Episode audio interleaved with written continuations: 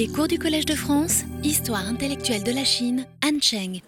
Bien, euh, bonjour et bienvenue à tous. Euh, la semaine dernière, euh, comme vous vous en souvenez peut-être, nous avons passé au peigne fin.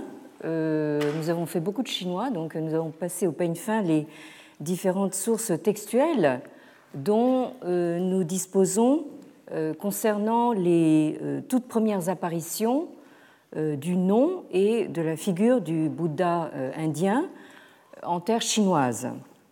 Il me semble que je vous ai déjà mentionné ce livre tout à fait fondamental de Eric Zürcher, éminent professeur de l'université de Leiden aux Pays-Bas, euh, aujourd'hui disparu, euh, mais euh, dont cet ouvrage que vous avez sur la diapositive est tout à fait fondateur, qui s'intitule The Buddhist Conquest of China, The Spread and Adaptation of Buddhism in Early Medieval China.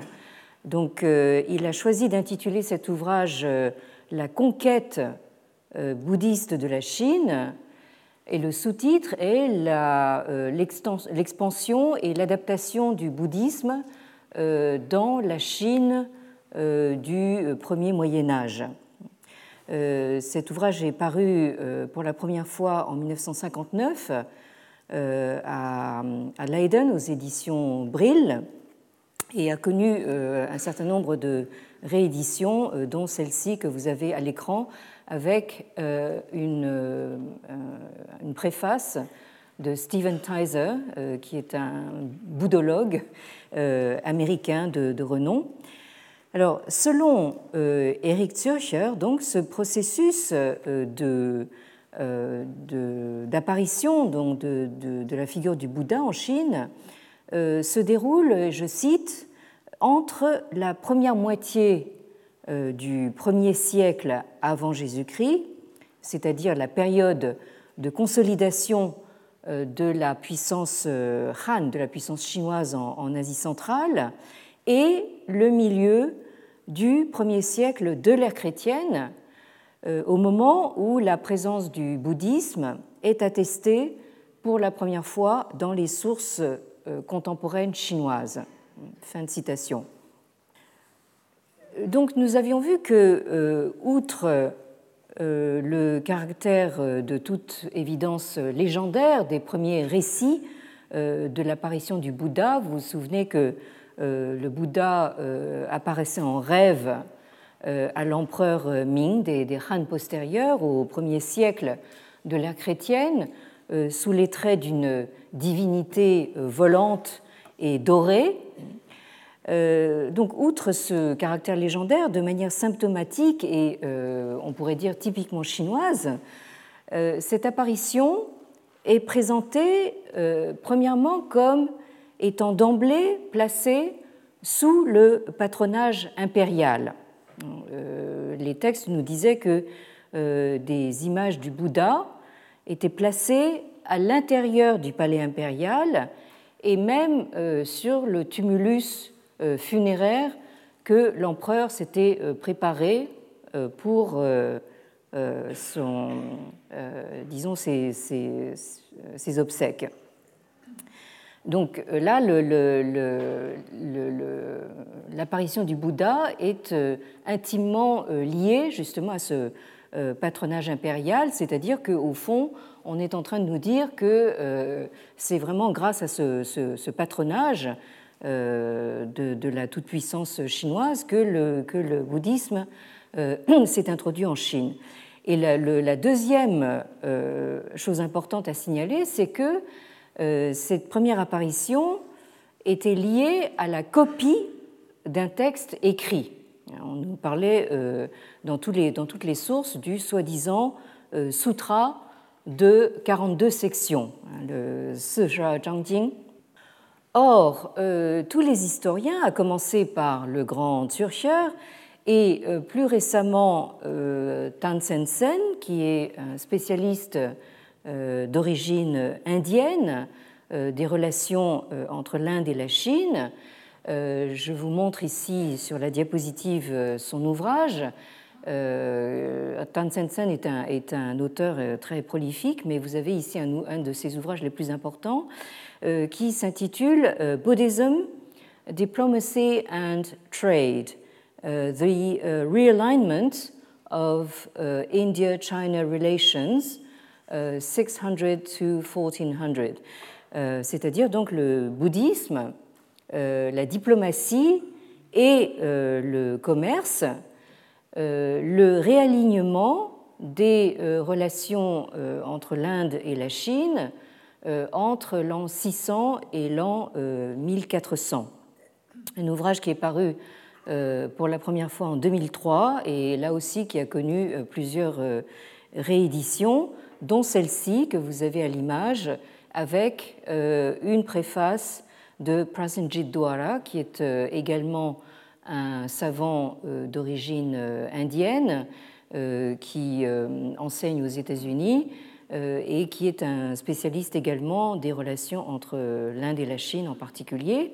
Donc, dans cet ouvrage où Tan Sen Sen souligne à juste titre euh, que le bouddhisme n'est pas simplement l'importation, euh, euh, comment dire, hors sol d'une forme de spiritualité étrangère en Chine, mais que c'est un phénomène qui a quelque chose à voir avec les relations diplomatiques et les relations commerciales entre le monde indien et le monde chinois. Donc tous ces historiens, Tsurcher, Tan Sen et d'autres, s'accordent désormais pour dire que cette histoire du sutra de 42 sections euh, est très probablement une, fiction, euh, mais qui euh, est significative dans la mesure où justement pour la Chine, on ne peut pas importer quoi que ce soit si ce n'est pas fondé sur, un texte écrit, mais qu'il demeure vraisemblable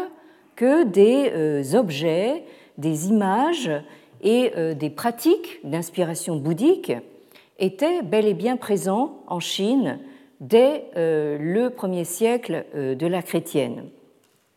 Et euh, ces historiens s'appuient sur les sources qui concernent tout particulièrement le roi Ying de Chu, Chu Wang Ying, dont le royaume correspondait à la partie sud du Shandong euh, actuel et euh, à la partie nord euh, du Jiangsu actuel, hein, autour de l'actuelle ville de Xuzhou, alors appelée donc Pengcheng, qui était donc la, capitale de ce royaume de Chu sur lequel régnait ce, Ying. Euh, qui a vécu euh, à Pengcheng, dans cette capitale, à partir de l'an 52 jusqu'à sa mort euh, en 71.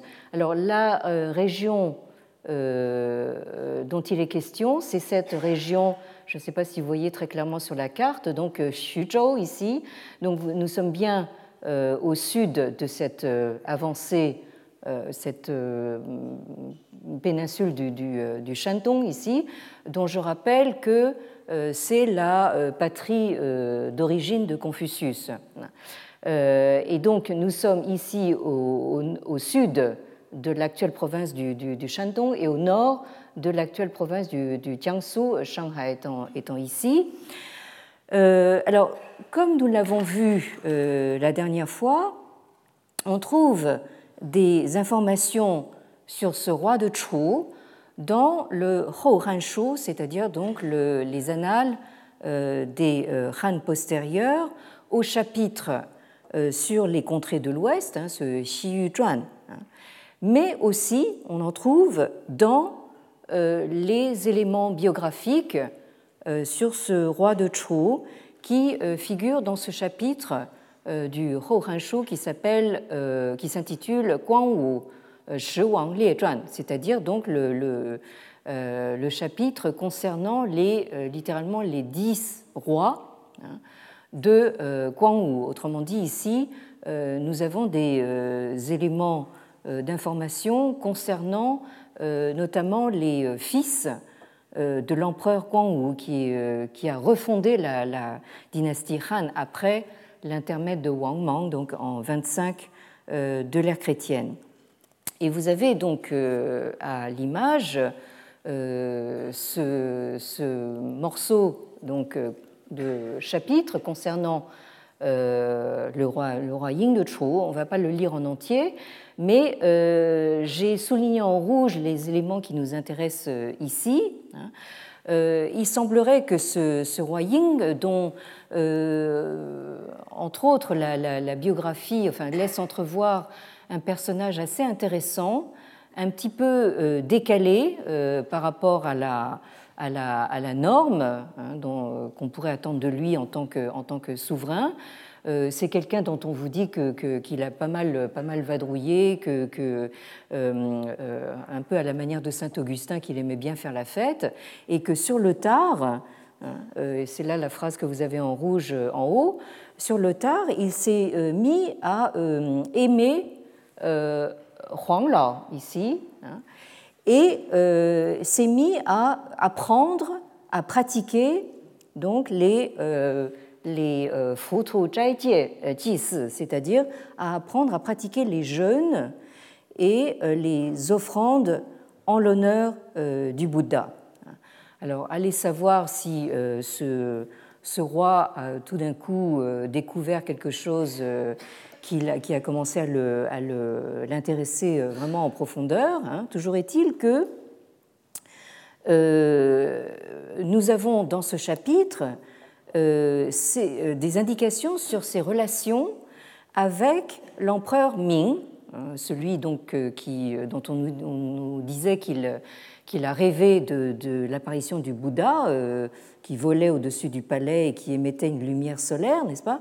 Donc euh, en fait, Ying est le demi-frère euh, de l'empereur euh, Ming. Hein, et on voit très clairement dans ses indications biographiques que les deux hommes sont très, très proches. Ils s'aimaient beaucoup mutuellement et donc sont restés très proches. Et l'empereur Ming s'est toujours efforcé de protéger son, demi-frère, hein, malgré tous, les, tous les ennuis que ce, que ce Ying s'est attiré. Et euh, nous avons en l'an 65 de l'ère chrétienne le texte d'un euh, décret d'amnistie émis par euh, l'empereur Ming qui donne une chance à tous ceux qui encourent la peine de mort, qui leur donne une chance de se racheter en quelque sorte. Et Ying fait partie de ce lot justement parce que euh, Ying, euh, de toute, toute, évidence, semble avoir estimé qu'il avait quelque chose à se faire pardonner et euh, de fait, il devait par la suite être suspecté carrément de complot contre l'État. Hein, ce qui, en principe, devait lui valoir la, peine de mort, et il finit par être acculé au suicide. Hein. Donc ce, Ying a un destin vraiment tragique. Alors, pour l'instant, nous sommes en l'an 65. Euh, Ying, donc, euh, euh, pour se racheter d'une faute qu'il s'attribue, envoie un membre de sa suite à la cour impériale de Luoyang avec une sorte de rançon de 30 pièces de soie jaune et blanche. Hein, donc ça, euh, ça vous indique que c'est, quand même un, comment dire, un présent de, de, valeur. Et euh, son envoi est agréé par l'empereur, hein, comme en témoigne donc le texte euh, de, ce, de cet édit, hein, qui est annoncé par la formule Zhao Baoyue. Donc l'édit dit ceci donc, euh, euh, Chu Wang, Song euh, Huang Lao zhe Wei Yan, Shang Fu Tu zhe Ren. Donc, le, le, roi de Chu euh, récite les Wei Yan, c'est-à-dire littéralement les paroles subtiles, où on pourrait presque penser les formules secrètes de Huang Lao, et exécute euh, scrupuleusement les offrandes jeunes, c'est-à-dire pleines d'humanité, au Bouddha. Hein. Donc on peut supposer que ce sont des offrandes qui ne sont pas des sacrifices sanglants comme, les pratiquaient, comme ils étaient pratiqués à la cour impériale chinoise. Et après, donc, Jie Zhai San Yue, Yu Shen Wei Shi, He Xian He Yi, Dang You Hui Lin, Qi Huan Shu, Yi Zhu Yi Po Sai Sang Men Zhi Sheng Zhuan. Donc, après trois mois de purification et de jeûne, ce roi Ying a fait un serment avec le dieu ou les dieux, ici euh, Shen, euh, comme euh, toujours en chinois, on ne peut pas savoir si c'est un singulier ou un pluriel. Quelle raison y aurait-il de dédaigner ou de suspecter le fait qu'il doit faire repentance? Et l'empereur ordonne qu'on rende à Ying la rançon, Shu, euh, cette rançon de, de, soi qu'il a envoyée pour se racheter, afin qu'elle serve à assurer en abondance l'entretien des Yiposai. Yiposai, c'est la translittération chinoise euh, pour les Upasaka, euh, c'est-à-dire donc les disciples laïcs du, Bouddha, et les Sangmen.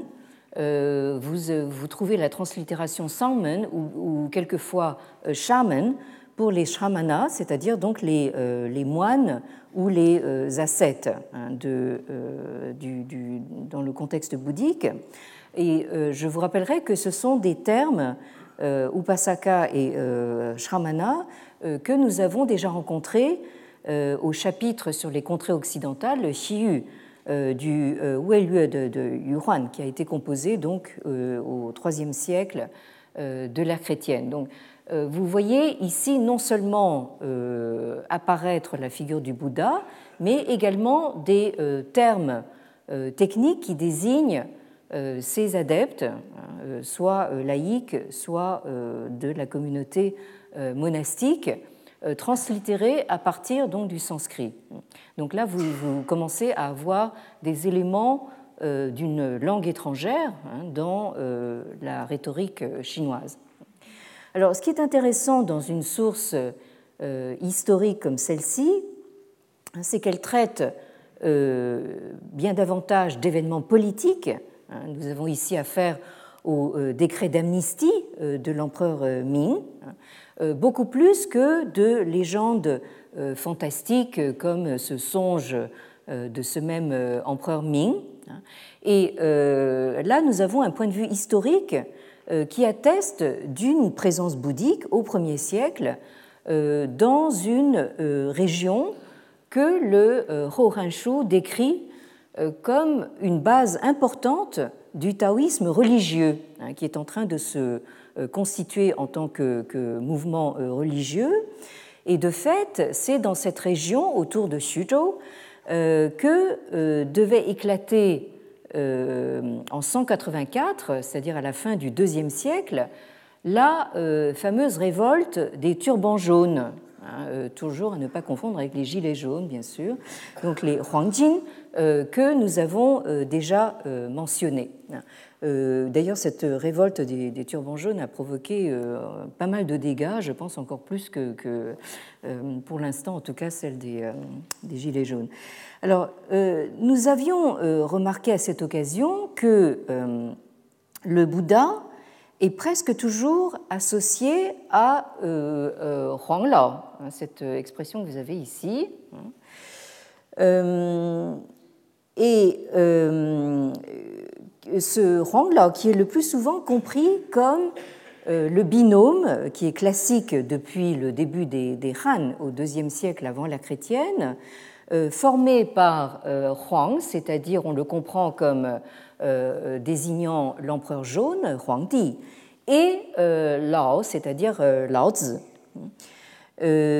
mais, comme l'a observé très tôt Henri Maspero, professeur donc au, Collège de France, dans un article de 1934 qui s'intitule Les origines de la communauté euh, bouddhiste de Luoyang, Loyang, qui était donc la capitale des, Han postérieurs, un article paru dans le journal asiatique, numéro 225 de l'année 1934.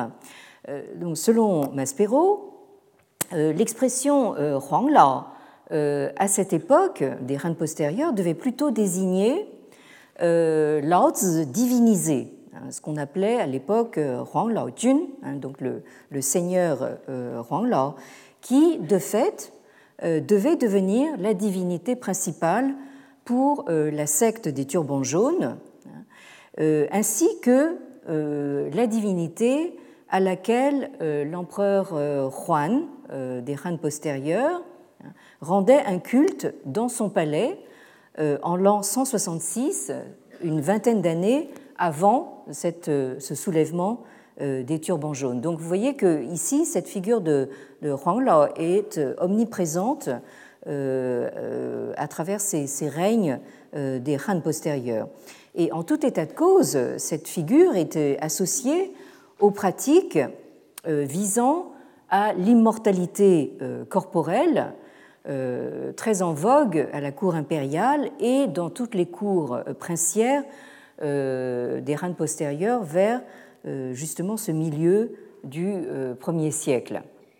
Donc peu étonnant que cette figure de Huang Lao ait été immédiatement comment dire, amalgamée avec celle du, Bouddha, dont on pensait que c'était un dieu étranger, mais qui possédait les, les, mêmes pouvoirs et les mêmes attributions que Huang Lao.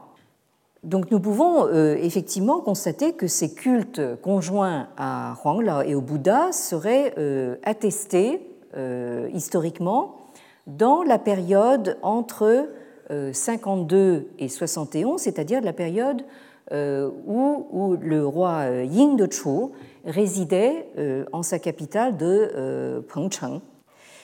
Et c'est précisément dans une zone située à une cinquantaine de kilomètres de euh, Pengcheng que euh, subsistent vraisemblablement les vestiges euh, d'une iconographie bouddhique ancienne en Chine.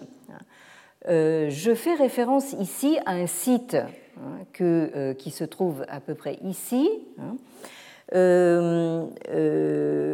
sur les, une montagne euh, qu'on appelle le euh, Krong Wangshan, que vous avez ici. Euh, alors, cette montagne est nommée ainsi parce que Confucius Krong donc, aurait gravi cette montagne hein, pour apercevoir la mer. Hein. Donc, littéralement, cette montagne s'appelle Confucius regarde vers la mer et de fait, sur le site, vous avez maintenant cette statue évidemment euh, moderne de Confucius accompagné euh, de ses disciples euh, qui portent son regard non pas vers la ligne bleue des Vosges, mais vers la mer toute proche. Alors, cette montagne est située dans la région qui se trouve au sud-ouest de l'actuelle euh, ville portuaire de euh, Lianyungang euh, dans la province du Jiangsu. Donc Lianyungang se trouve au bord de la mer, c'est un port. Et vous avez sur cette montagne, qui a l'air d'une masse complètement informe vue de loin, hein, mais quand vous vous rapprochez, vous commencez à apercevoir des choses qui sont sculptées à même la roche. Euh, et vous vous apercevez qu'il y a plus d'une centaine de euh, figures sculptées. Alors ça peut être des divinités ou bien euh, des êtres humains ou bien même des animaux hein, qui sont sculptés à même la roche. Hein. Et on a cru reconnaître dans certaines de ces images des images du Bouddha debout, du Bouddha euh, assis, euh, ou bien euh, du Bouddha en parinirvana, c'est-à-dire donc au fond la, scène de sa, de sa mort. Hein, le parinirvana étant le nirvana complet, c'est-à-dire sans aucune renaissance dans le cycle des, des, du, samsara. Donc ici, vous avez un relevé, comment dire, sommaire justement de ces, de ces sculptures qui sont, qui sont gravées à même, à même la roche.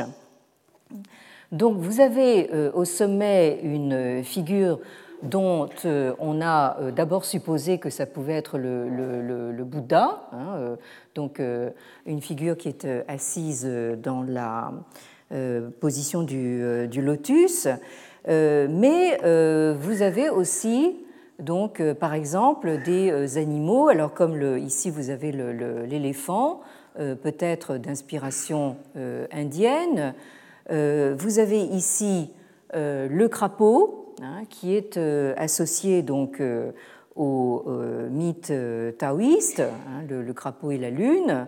vous avez ici donc cette fameuse sculpture dont on a discuté avec acharnement. Nous allons revenir justement sur toutes ces controverses concernant l'identification de cette euh, de cette statue que vous avez euh, à l'image.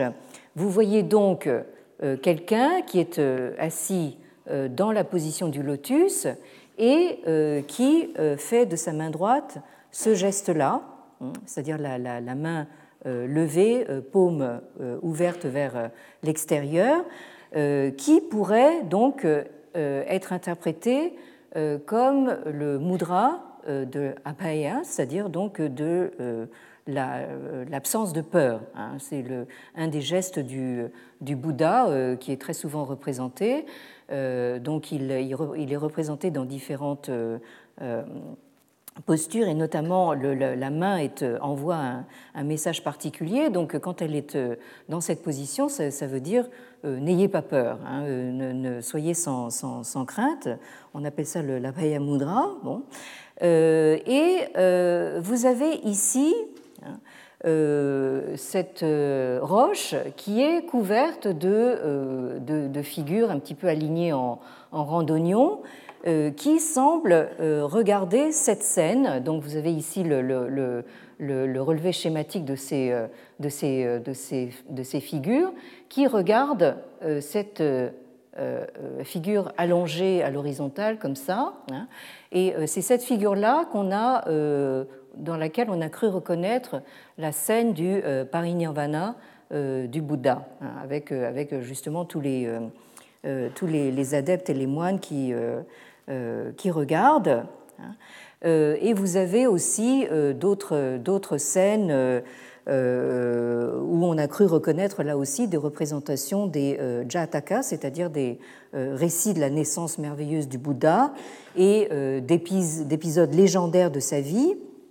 Et vous avez euh, également pas mal de euh, figures euh, d'adorateurs et de donateurs de toute évidence étrangers. Vous avez aussi ces sculptures très, mystérieuses ici, cette grande ici et cette plus petite ici, où là vous voyez que nous avons un personnage qui porte un costume de toute évidence euh, non chinois. Hein, euh, euh, alors là aussi, c'est un personnage qui reprend cette même gestuelle de, l'abeille à Moudra. On ne sait pas trop ce qu'il fait avec, sa, main levée comme ça. Hein. Et ces personnages qui portent des vêtements étrangers hein, sont quelquefois identifiés comme étant originaires euh, euh, du royaume des Parthes hein, euh, à l'ouest ou du, royaume de, Kushan également à l'ouest. Et donc au sommet, il semblerait que vous ayez cette figure principale hein, dont on a beaucoup discuté pour savoir si c'était une représentation du Bouddha hein, ou, comme on va le voir, une représentation de la reine-mère de l'Ouest, la fameuse Xi Wangmo, dont nous avons eu euh, l'occasion de, parler déjà. Et euh, selon euh, Tan Sen-sen, donc je le cite, ces images qui datent de la fin du deuxième siècle de l'ère chrétienne semble suggérer la présence dans cette région autour de Xuzhou d'adeptes étrangers du bouddhisme qui peuvent être des marchands, des marchands ou parthes. Et en outre, le fait qu'elles soient entrecoupées de motifs locaux, notamment taoïstes, indique l'amalgame précoce des enseignements euh, bouddhiques avec les conceptions euh, autochtones. Euh, donc nous, avions déjà eu l'occasion justement de parler de cet amalgame bouddho-taoïste en termes justement de propagande et contre-propagande qui se reflètent dans les, dans les textes, mais vous avez ici une illustration concrète et matérielle justement de ce, euh, de ces euh, mélanges. Alors, euh, le grand historien d'art Wu Hong, donc d'origine chinoise mais également établi aux États-Unis, dont nous avions déjà signalé cet article important daté de 1986 intitulé Buddhist Elements in Early Chinese Art, Second and Third Centuries AD, donc les éléments bouddhistes euh, dans euh, l'art chinois euh, ancien, deuxième et troisième siècle de l'ère chrétienne, paru dans la revue Artibus Asiae, numéro 47. Wu Hong, également un auteur très, très prolifique, a écrit aussi, a fait une étude euh, sur euh, l'art des euh, sarcophages, c'est-à-dire ce que nous voyons représenter à l'intérieur des, cercueils, hein, des sarcophages qu'on a retrouvés dans les tombes des, des Han. Et les résultats, il les a publiés dans cet article qui s'intitule Han Sarcophagi, Surface, Depth, Context, donc les sarcophages Han, donc, surface, profondeur, contexte, paru euh, dans la euh, revue RES, euh, Anthropology and Aesthetics, Anthropologie et esthétique, numéro 61 et 62, dédié justement à l'art des sarcophages, paru en 2012, hein, donc printemps-automne 2012. Et dans cet article que je vous cite euh, d'abord en anglais, je, je, traduirai ensuite, parce que euh, là, euh, Wu Hong présente un, point de vue extrêmement, comment dire, nuancé. Hein. donc là, je pense que ça vaut la peine de le, de le lire en, en version originale. Il nous dit ceci. These and other records have led Eric Dürcher to argue that around the middle of the first century AD, Buddhism appears already to have penetrated into the region north of the Huai River in eastern Henan, southern Shandong and northern Jiangsu. Donc là, euh, Wu Hong euh, cite euh, Zürcher. Et ensuite, il continue en disant This is an important observation for the present study because the area that Zürcher outlines overlaps exactly with the region in which the first group of stone sarcophagi and cleft tombs has been found. This is not to say that there is a direct relationship between these burial forms and Buddhism. Rather, it suggests that the arrival of Buddhism was not an isolated event, but was related to the introduction of other cultural phenomena and their impact on local ritual practices.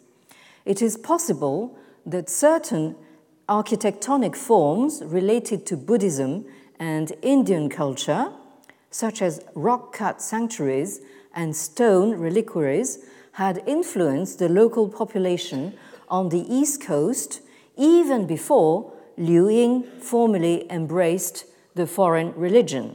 Bon, Alors, donc, ce que nous dit ici euh, Wu Hong, il commence par euh, citer euh, Zürcher, qui dit que autour de la moitié du premier siècle de la chrétienne, hein, le bouddhisme semble avoir pénétré dans la région du nord de la rivière, rivière Huai, de l'est du Henan, du sud du Shandong et du nord du Jiangsu. Donc il définit une sorte de périmètre qui correspond, nous dit Wu Hong, à la zone où on a découvert ce premier groupe de sarcophages de pierre et de euh, cliff tombs, c'est-à-dire enfin de, tombes euh, donc euh, comment dire creusées à même les, parois des, montagnes. Hein. C'est dans cette région qu'on les a découvertes. Alors, Wu Hong dit, comment, dire, avec beaucoup de, de prudence, que ça n'est pas à dire qu'il y a une relation directe entre ces formes euh, de euh, comment dire d'enterrement hein, et euh, le bouddhisme.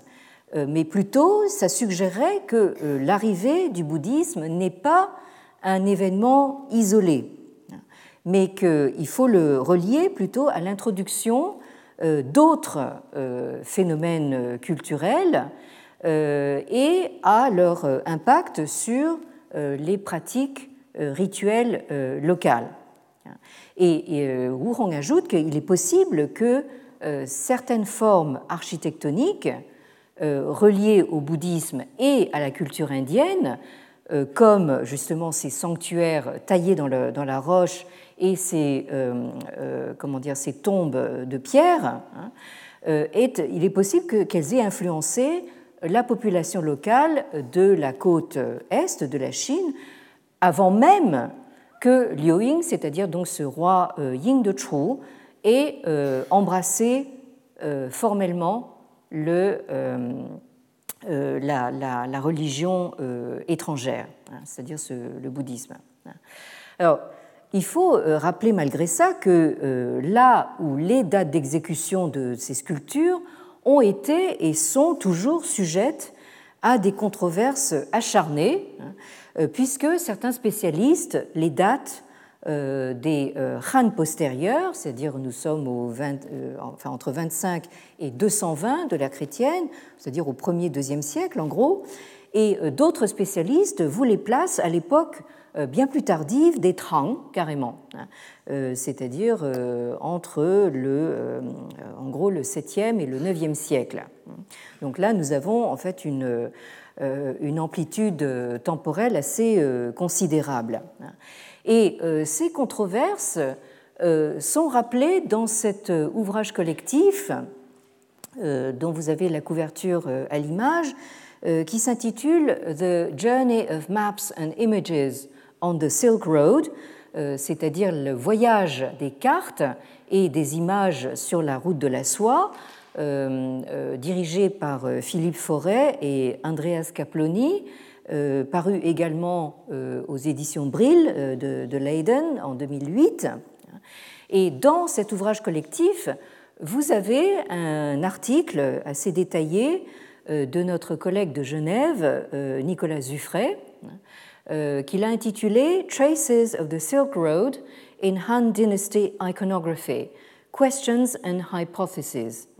Donc des traces de la route de la soie euh, dans l'iconographie de la dynastie Han. Questions et hypothèses. Alors, euh, ici, euh, euh, est encore plus, comment dire, prudent que, que hein, et il remet en question pas mal de choses dans son article. il part lui aussi de l'idée que euh, les euh, images bouddhistes euh, les plus anciennes de Chine pourraient bien être les sculptures de ces parois de Krongwangshan dans l'actuelle province du Jiangsu. Hein. Mais ensuite, Zufrey s'en prend hein, en particulier à cette historienne d'art qui s'appelle Marilyn Martin Ree, ou Rai, je ne sais pas comment ça se prononce, euh, qui euh, euh, s'est lancé dans un ouvrage monumental qui comporte déjà, à ma connaissance, quatre volumes. Vous avez ici à l'image le, premier volume, qui s'intitule Early Buddhist Art of China and Central Asia. Donc l'art bouddhique ancien de Chine et d'Asie centrale, également paru chez Brill le, volume, le premier volume est paru en 1999. Cette historienne, comment dire, rappelle justement le, songe de fameux songe de l'empereur Ming, hein, et selon elle, hein, cela atteste d'une présence bouddhique au 1er siècle dans une région euh, dont nous avons vu que c'est également une base importante euh, du euh, taoïsme religieux. Hein. Alors, Zuffray nous dit que cette historienne concède, et il la cite, que l'arrangement des bas-reliefs et des sculptures sur roche est puzzling, hein, déroutant, hein, et que nombre de figures n'ont pas encore été identifiées. Mais malgré cela, elle ajoute Il semble clair que des figures religieuses bouddhistes et euh, populaires sont mélangées avec des figures euh, séculières. Et euh, nous dit que cette conclusion, ainsi que les autres que fait euh, cette historienne dans cet ouvrage, sont euh, au sens de Zuffray, tout à fait euh, discutable. Alors, discutable euh, à deux motifs, pour deux motifs. Selon lui, un premier problème, c'est la datation des sculptures. Pour lui, aucune inscription connue sur le site ne nous permet de dater précisément ou d'identifier donc ces sculptures. Et euh, il reproche à cette euh, historienne euh, de suivre un petit peu de façon, comment dire, aveugle l'opinion de certains savants chinois en supposant d'emblée que le site date de 150 à 200 de l'ère chrétienne, donc au du deuxième siècle de l'ère chrétienne. Et Zuffray dit qu'au contraire, que même s'il est possible qu'un certain nombre de sculptures euh, datent des Han, pourquoi pas, il n'est pas dit qu'elles soient toutes aussi anciennes car, euh, dit-il, les figures sont très hétérogènes. Et il est même permis de supposer que plusieurs générations de sculpteurs ont travaillé à Krongwangshan, hein, puisque euh, tel a été le cas, par exemple, à Luoyang, donc la capitale des Han postérieurs, ou à Tonghuang, euh, avant-poste au, euh, disons, euh, dans le, Grand Ouest de l'espace chinois, où on a trouvé donc des ensembles de sculptures comparables.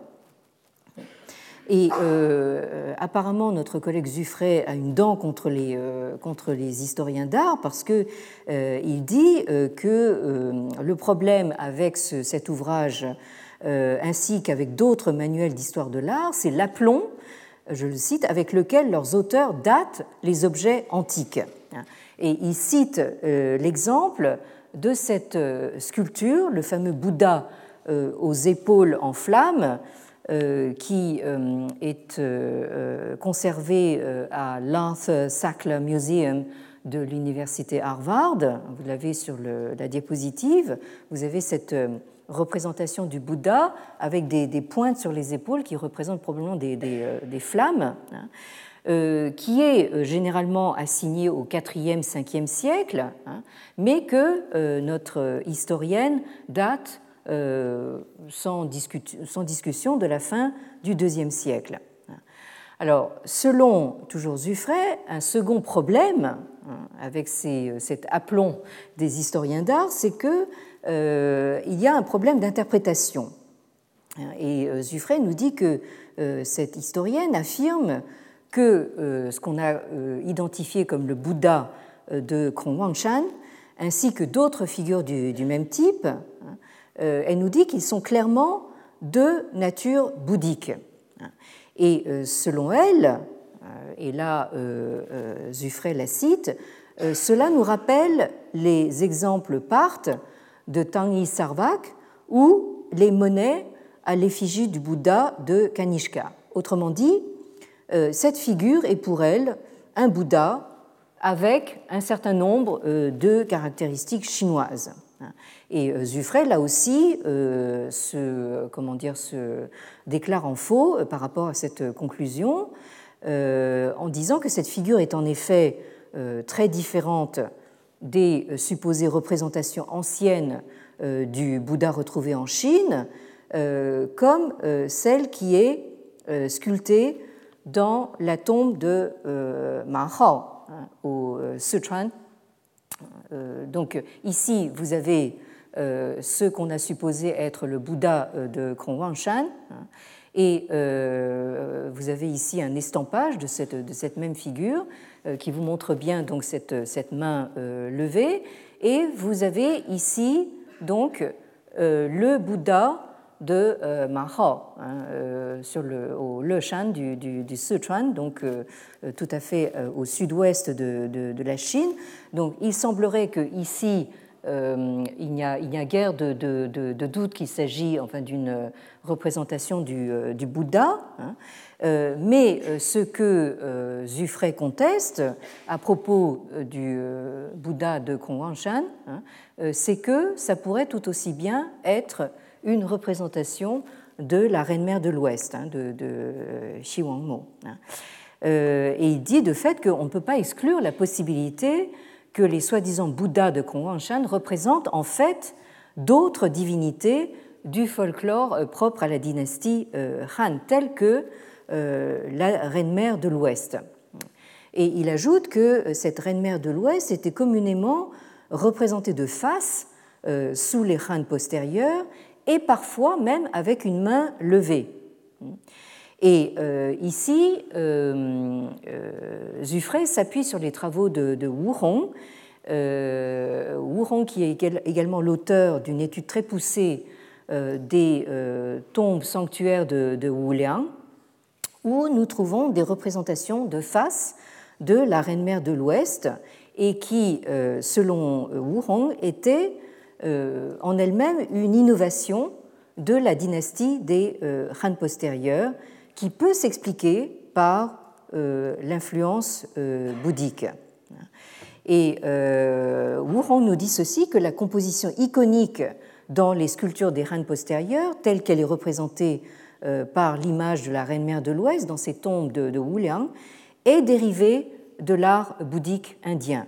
Les Chinois Han du 1er siècle de notre ère commencèrent à adopter ce format pour représenter la reine-mère, car à cette époque, la déesse était perçue comme une figure sacrée et se trouvait assimilée au Bouddha, qui était également considéré comme une divinité de l'Ouest. Bien, alors, euh, voilà, donc vous voyez un petit peu la, complexité du, euh, problème. Hein. Et euh, bien sûr, euh, quand euh, on, considère la, région au sud-ouest de la Chine, la confusion entre le Bouddha et la, reine-mère de l'Ouest est d'autant plus grande que la reine-mère de l'Ouest est censée, dans la légende, résider sur une montagne de jade. Hein, à l'ouest de la chaîne des, des Kunlun. Hein.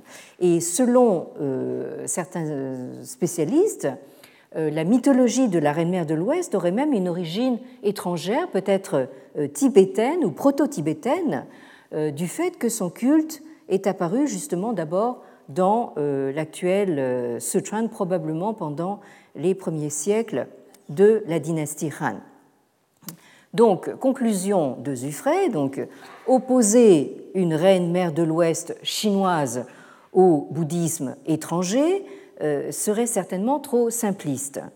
En d'autres termes, nous sommes pratiquement incapables de distinguer le bouddhisme d'autres formes de croyances à l'époque Han. Les sources écrites de la dynastie Han font constamment allusion à la conflation ou la combinaison du bouddhisme avec la religion locale. Ainsi que Marilyn euh, Rie ou Rai le dit elle-même, le Bouddha était probablement perçu comme une divinité parmi d'autres et le bouddhisme n'était pas clairement séparé du taoïsme ou des croyances taoïstes jusqu'à une époque plus tardive. En conséquence, au lieu de parler d'une influence bouddhique sur l'art chinois, nous ferions mieux de parler d'une coalescence de formes diverses qui ont abouti à de nouvelles représentations. Alors, fin de, euh, donc, des propos de, Nicolas Zuffray, hein, donc, qui euh, évidemment complexifie beaucoup les choses. Et comme si les choses n'étaient pas euh, assez compliquées comme ça, hein, dans cette guéguerre entre bouddhistes et taoïstes, ne voilà-t-il pas que les chrétiens viennent se jeter dans la mêlée? De fait, Nicolas Dufray commence son article hein, en rappelant qu'en août 2002, l'édition internationale du quotidien du peuple annonçait en fanfare que des motifs chrétiens datant de la dynastie Han avaient été trouvés en Chine. Et euh, Zuffray euh, euh, cite ici le, quotidien du peuple. Des études montrent que dès 86 de l'ère chrétienne, soit la troisième année de l'ère Yuanhe des Han postérieures, le christianisme a pénétré en Chine, alors là vous voyez un peu l'aplomb quand même, euh, bon, euh, euh, soit 550 ans plus tôt que la date habituellement reconnue, parce qu'évidemment nous savons tous que le christianisme a commencé à pénétrer en Chine avec les premiers missionnaires chrétiens à partir de la fin du XVe et surtout au XVIe siècle de la chrétienne. Pendant qu'il, alors je continue, je continue, la lecture du quotidien du peuple. Hein. Euh, pendant qu'il étudiait un groupe de sculptures sur pierre des Han postérieurs, conservées et exposées au musée des sculptures Han de Xuzhou, hein, euh, dans la province du Jiangsu, comme nous l'avons vu, le professeur de théologie chrétienne, M. Wang Weifan, eut la grande surprise de découvrir des sculptures représentant des histoires de la Bible et des motifs des premiers temps du christianisme. Il compara également certains motifs avec ceux de la Bible, composés de poissons, d'oiseaux et d'animaux, montrant comment Dieu a créé la terre. Enfin, comme si, euh, bon, euh, euh, si vous avez des poissons, des oiseaux et des animaux, tout de suite vous pensez au récit de la Genèse. Enfin, bon. alors, des motifs présents sur ces pierres antiques illustraient le style artistique des premiers temps de la chrétienté, retrouvé en Irak et au Moyen-Orient, tout en comportant les caractéristiques de la Chine des Han postérieurs. Alors, fin de la citation du quotidien du peuple et euh, commentaire de Zuffray euh, sur cet article. Ces sculptures sur pierre feraient effectivement des témoins idéaux pour la transmission d'un savoir visuel le long de la route de la soie. Toutefois, l'histoire du quotidien du peuple est difficile à croire et comme c'est souvent le cas avec ce genre d'annonces spectaculaires, il n'en est rien sorti. Un certain nombre de médias religieux à l'étranger euh, ont réagi à cette découverte, mais les soi-disant motifs chrétiens de la dynastie Han ont disparu avant même que les scientifiques aient pu les examiner. Le problème majeur avec ces sculptures aurait concerné l'attribution et l'interprétation. Dans ce sens, cette histoire est emblématique des difficultés extrêmes que les historiens rencontrent quand il traite de motifs d'Asie centrale ou occidentale qui datent de la dynastie Han. Et là-dessus, donc, enchaîne justement sur euh, ces rapports très complexes entre euh, art bouddhique et euh, folklore taoïste.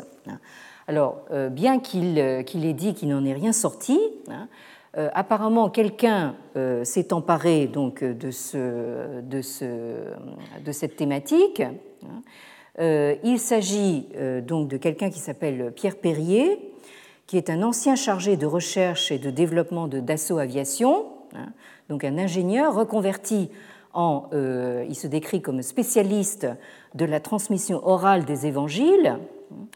Et selon lui, dans deux ouvrages qu'il a publiés successivement en 2008 et 2012, que vous avez ici à l'image, euh, euh, la divinité euh, dorée apparue en rêve à l'empereur Ming ne serait pas du tout le Bouddha, mais Jésus-Christ.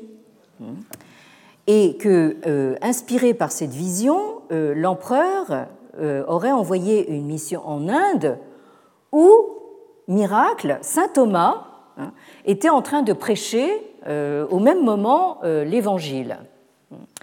Et donc, euh, c'est euh, saint Thomas qui aurait euh, rapporté donc le, message évangélique en Chine à partir de l'Inde. Alors, Pierre Perrier développe cette thèse qu'il présente comme vérité d'évangile, hein, c'est le cas de le dire, dans ses deux ouvrages publié aux éditions fort chrétiennes de, du Jubilé.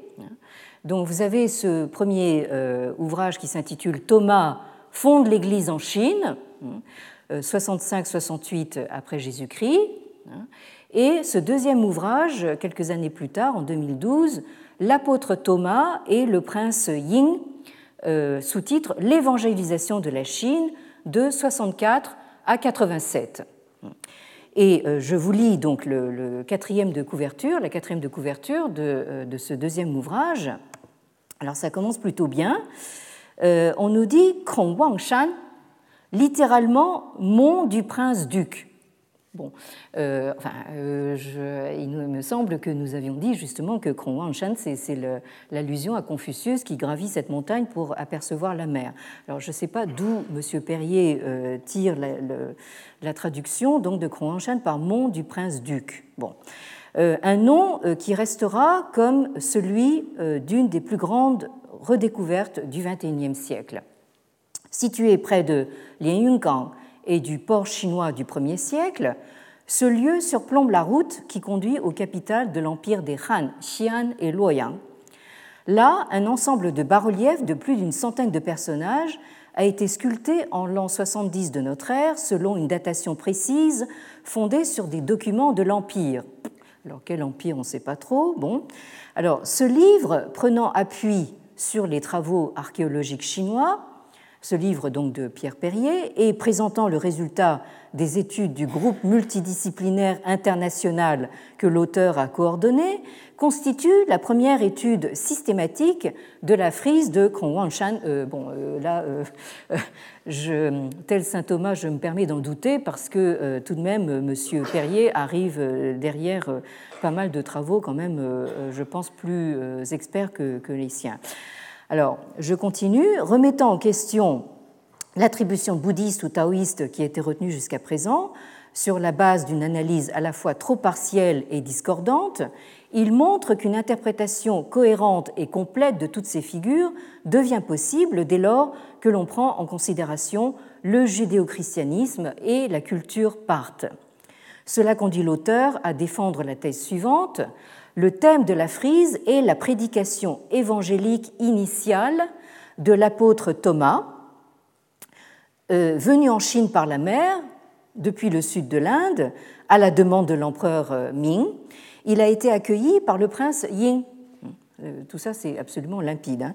Alors, cette thèse n'est provocatrice qu'en apparence les traditions indo-mésopotamiennes des chrétiens de saint Thomas et celles d'Arménie ont toujours évoqué ce séjour de l'apôtre en Chine, peu d'années avant son retour et son martyr en Inde. L'intérêt de Krongwangshan pour l'histoire du 1er siècle n'en ressort que plus fortement puisque cette frise est sans aucun équivalent archéologique ou littéraire, notamment en ce qui concerne la fondation d'une église apostolique. Frise, calvaire, église, baptistère, lieu de formation de la hiérarchie, tout cela permet d'éclairer bien des textes jusqu'alors incompris. À l'apogée de la grande dynastie chinoise Han se révèle l'influence bénéfique du succès de la prédication de l'apôtre Thomas. Ainsi soit-il. Et alors donc, euh, euh, vous avez ce, monsieur devant son, schéma euh, de Kron-Shan avec un code couleur. Hein.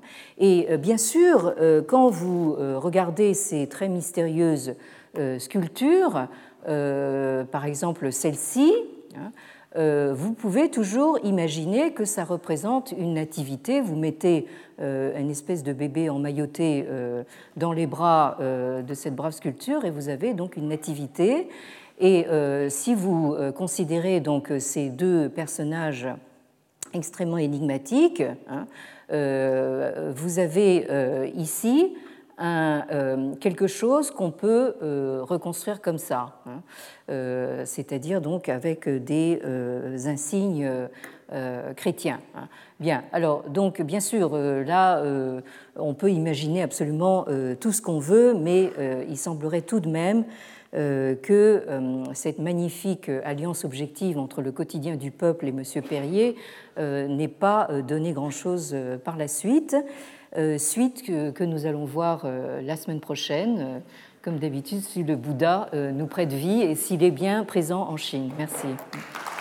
Retrouvez tous les contenus du Collège de France sur www.colège-2-france.fr.